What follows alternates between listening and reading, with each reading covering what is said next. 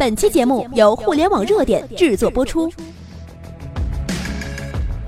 互联网头条新闻，重大事件，每天为你报道。惊心动魄，中国将发生三十五个重大变化。作者：水木然。本届 G20 注定成为一场载入史册的国际会议，将成为中国乃至世界发展的分水岭。世界重心进一步的转移到了中国，而中国也将迎来最惊心动魄的升级。第一部分，个人篇。一，对于每个中国人来说，传统奋斗的五大关键词：背景、学历、资源、人脉、资历。今后奋斗的五大关键词：知识、创新、独立、个性、理想。以前是学好数理化，不如有个好爸爸；现在是有个好爸爸，不如自己有文化。中国的新知识分子将重登历史舞台。二，中国人正在由外求变成内求。外求就是求关系、求渠道、求机会；内求就是要激发起自己的兴趣、热情。希望当你做好你自己，外界的东西就会被你吸引过来，这就是所谓的求人不如求己。三，中国一大批有匠心的人，他们的社会地位将获得提升。那些脚踏实地的人，比如工匠、程序员、设计师、编剧、作家、艺术家等等，因为互联网已经把社会的框架搭建完成，剩下的就是灵魂的填充了。所以，即便是普通的工作岗位，他们的社会地位也将获得提升，将获得尊重。四，未来每一个人都是一个独立的经济体，既可以独立完成某项任务，也可以依靠协作和组织去执行系统性工程。所以，社会既不缺乏细枝末节的耕耘者，也不缺少具备执行浩瀚工程的组织和团队。五，我们的工作正由被动走向主动。以前为了谋生，我们需要依托固定的工资，在固定的时间、固定的地点重复固定的劳动，属于被动式劳动。未来社会的总财富是这样创造出来的：人们依靠自身特长，点对点的对接和完成每一个需求，充分融入到社会的每一个环节，属于主动式的创造。六。对于未来每个人来说，未来有一件东西会变得格外重要，那就是你的信用。未来个人的财富路线是这样的：行为、能力、信用、人格、财富。在大数据和互联网的帮助下，你的行为推导出了你的信用值，然后以信用度为支点，能力为杠杆，人格为动力，联合撬动的力量范围就是你的财富值，也就是你所掌控的世界大小。七，原来人和人之间讲究的是关系，今后人与人之间讲究的是规则。传统社会的关系网已经被不断撕裂，以价值分配为关系，新的链接正在形成。每个人都是一个节点，进行价值传输，而你所处的地位和层次是由你所带来的价值决定的。当人人都在讲规则，道德自然就会兴起。八。原来我们只相信自己的眼睛，所谓眼见为实。但是由于虚拟现实技术的逐渐成熟，我们就不再那么固执了。VR 可以让你置身于任何一个世界里，AR 可以把任何事物带到你的面前。于是眼见再也不为实，今后我们可能只相信自己的内心。只要心一触念，一切都到了。那么一切心外之物皆为虚妄。九，原始社会人与人之间的关系是交换；奴隶社会人与人之间的关系是奴役；封建社会人与人之间的关系是剥削；资本主义社会人与人之间的关系是雇佣；未来社会人与人之间的关系是协作。这是人类社会的发展路径，也是文明进步的阶梯，一个环节都不能缺失。第二部分。企业篇。十，中国产业的结构：一维的传统产业，二维的互联网产业，三维的智能科技产业。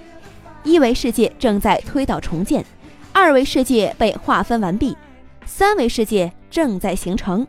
高维挑战低维总有优势，降维打击几乎是必胜的。所以网店可以冲散实体店，而微信的对手一定是在智能的领域诞生的。真正的好戏还在后头。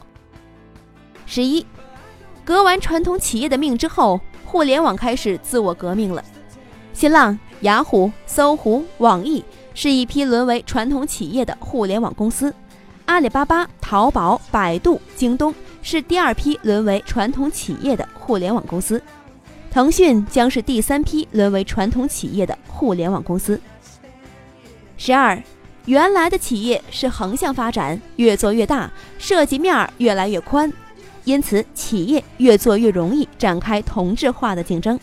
今后的企业是纵向发展，越做越精，挖掘度嘛越来越深。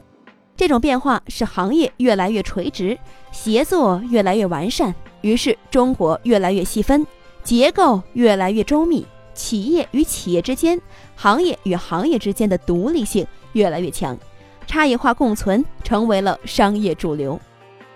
十三，雇佣时代已经过去了，合伙的时代已经开启了。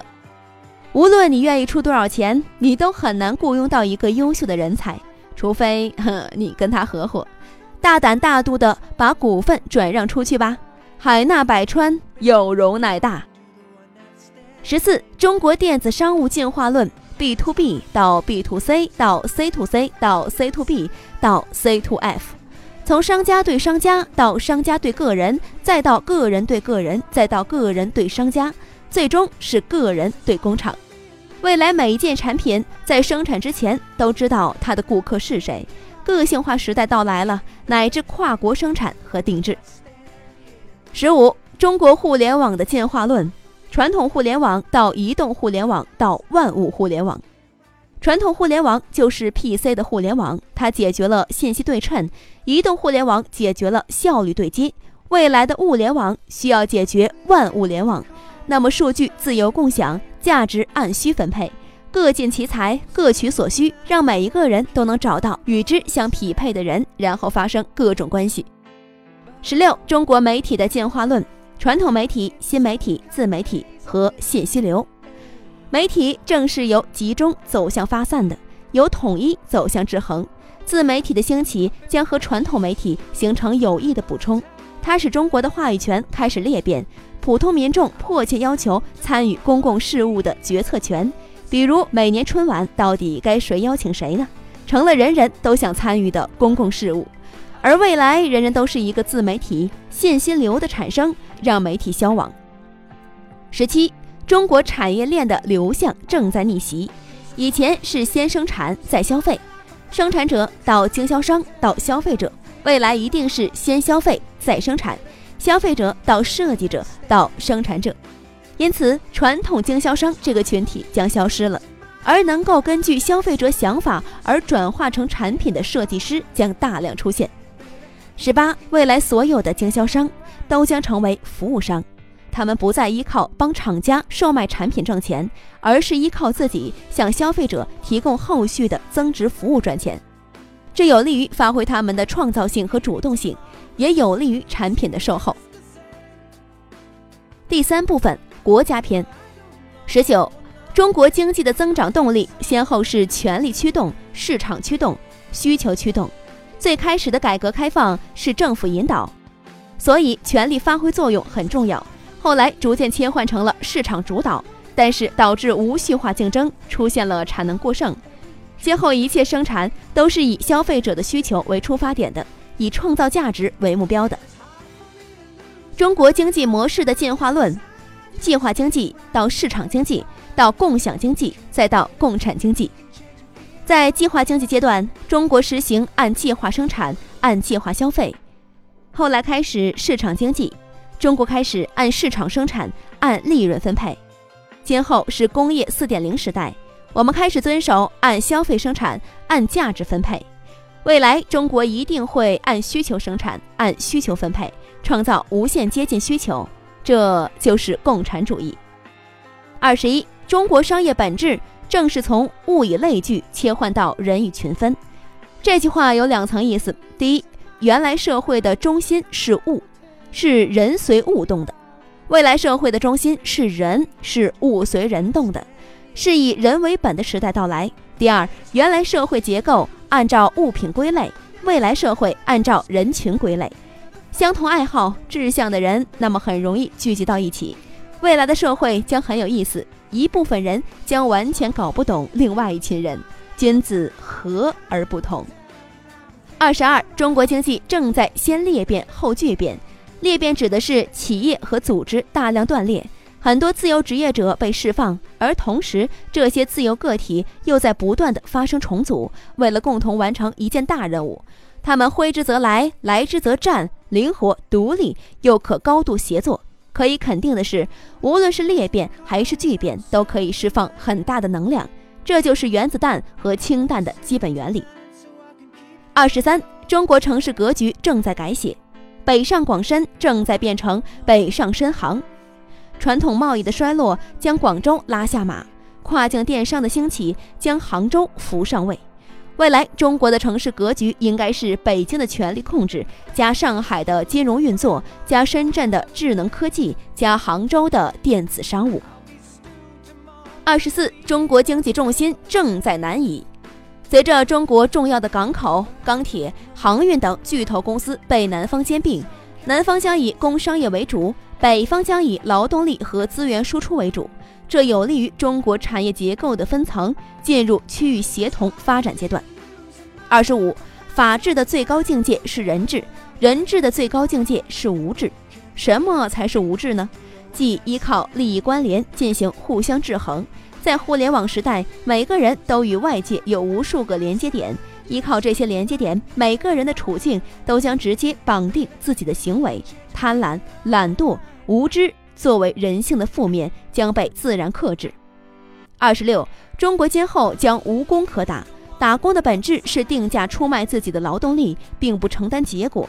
随着雇佣时代的结束，你必须主动思考和去解决问题，并竭力发挥自己的特长，为社会和他人创造价值。否则，你就没有存在的价值了。因为中国人的工作方式正在从谋生到创造升级。二十七，中国今后将无生意可做。传统社会之所以有生意可做，是因为信息的不对称使社会的供给和需求始终是错位的。这就是需要商人的商业行为去对接他们，并从中牟利。而互联网搭建起来之后，商业的基础会越来越完善，今后两者可以随时精准对接，那么所有中间环节都没有了，赚差价的逻辑也就不存在了。经商一词儿需要再定义，温州人的那一套思维彻底落伍了。二十八，中国商业角逐的核心先后经历了地段到流量到粉丝三个阶段。房地产经营的就是地段，传统互联网经营的就是流量，自媒体经营的就是粉丝。以前呢是没有调查就没有发言权，今后是没有粉丝就没有发言权。未来就是影响力和号召力之争，核心粉丝的瞬间联动是未来商业的引力波。二十九，中国的互联网平台正由跨界互联迈向兼并垄断。平台一旦垄断市场，就自己制定这个行业的规则，这将书写新的秩序格局。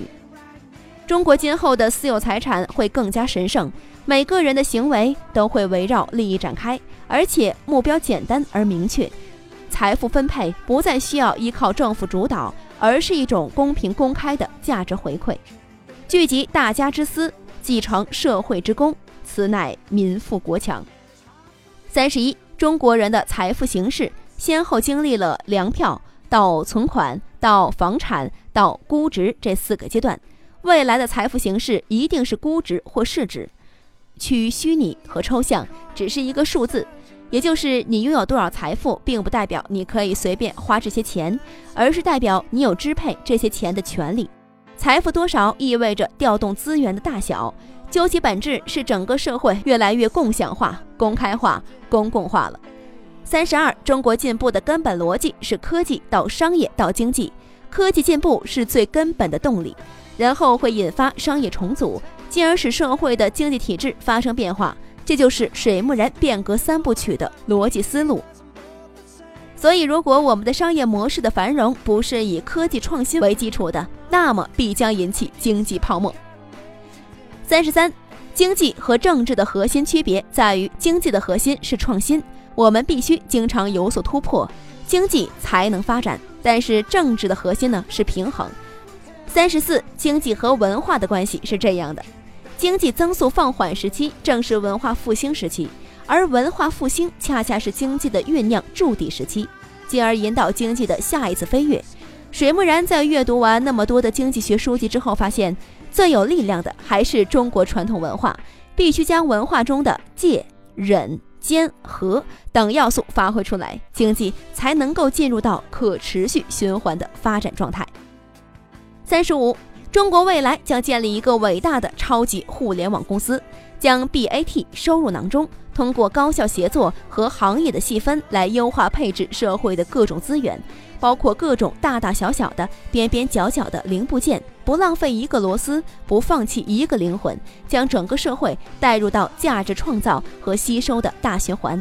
这家超级公司的大股东是人民，CEO 是政府，员工嘛是公务员。总之，以上这些变化都是在朝一个方向努力，那就是各尽其才，各取所需，和而不同，方为大同。好了，听我说了这么多，你还为未来而悲观吗？不错哦，我们遇到了一个最好的时代，弹簧被压得越深，起跳就会越高。即使现在经济处于低谷，你在徘徊不前，不如好好的给自己一个定位。然后在这个最好的时代里，做一个最好的自己，加油吧！不忘初心，方得始终哦。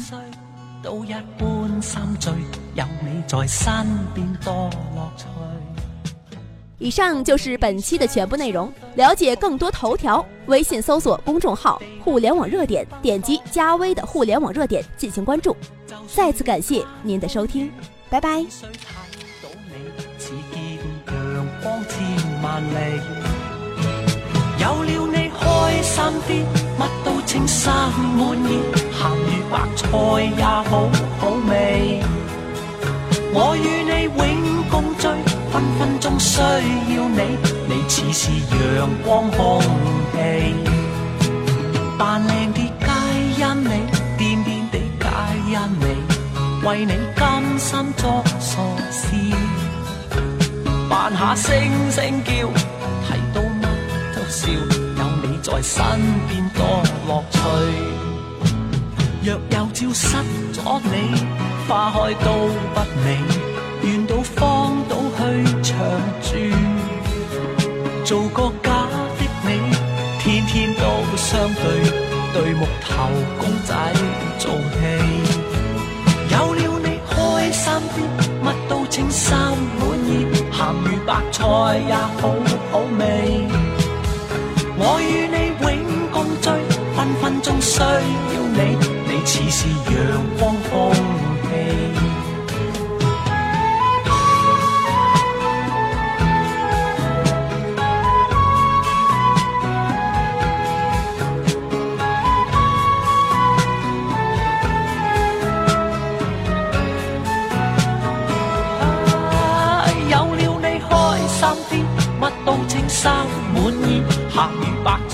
也好好味。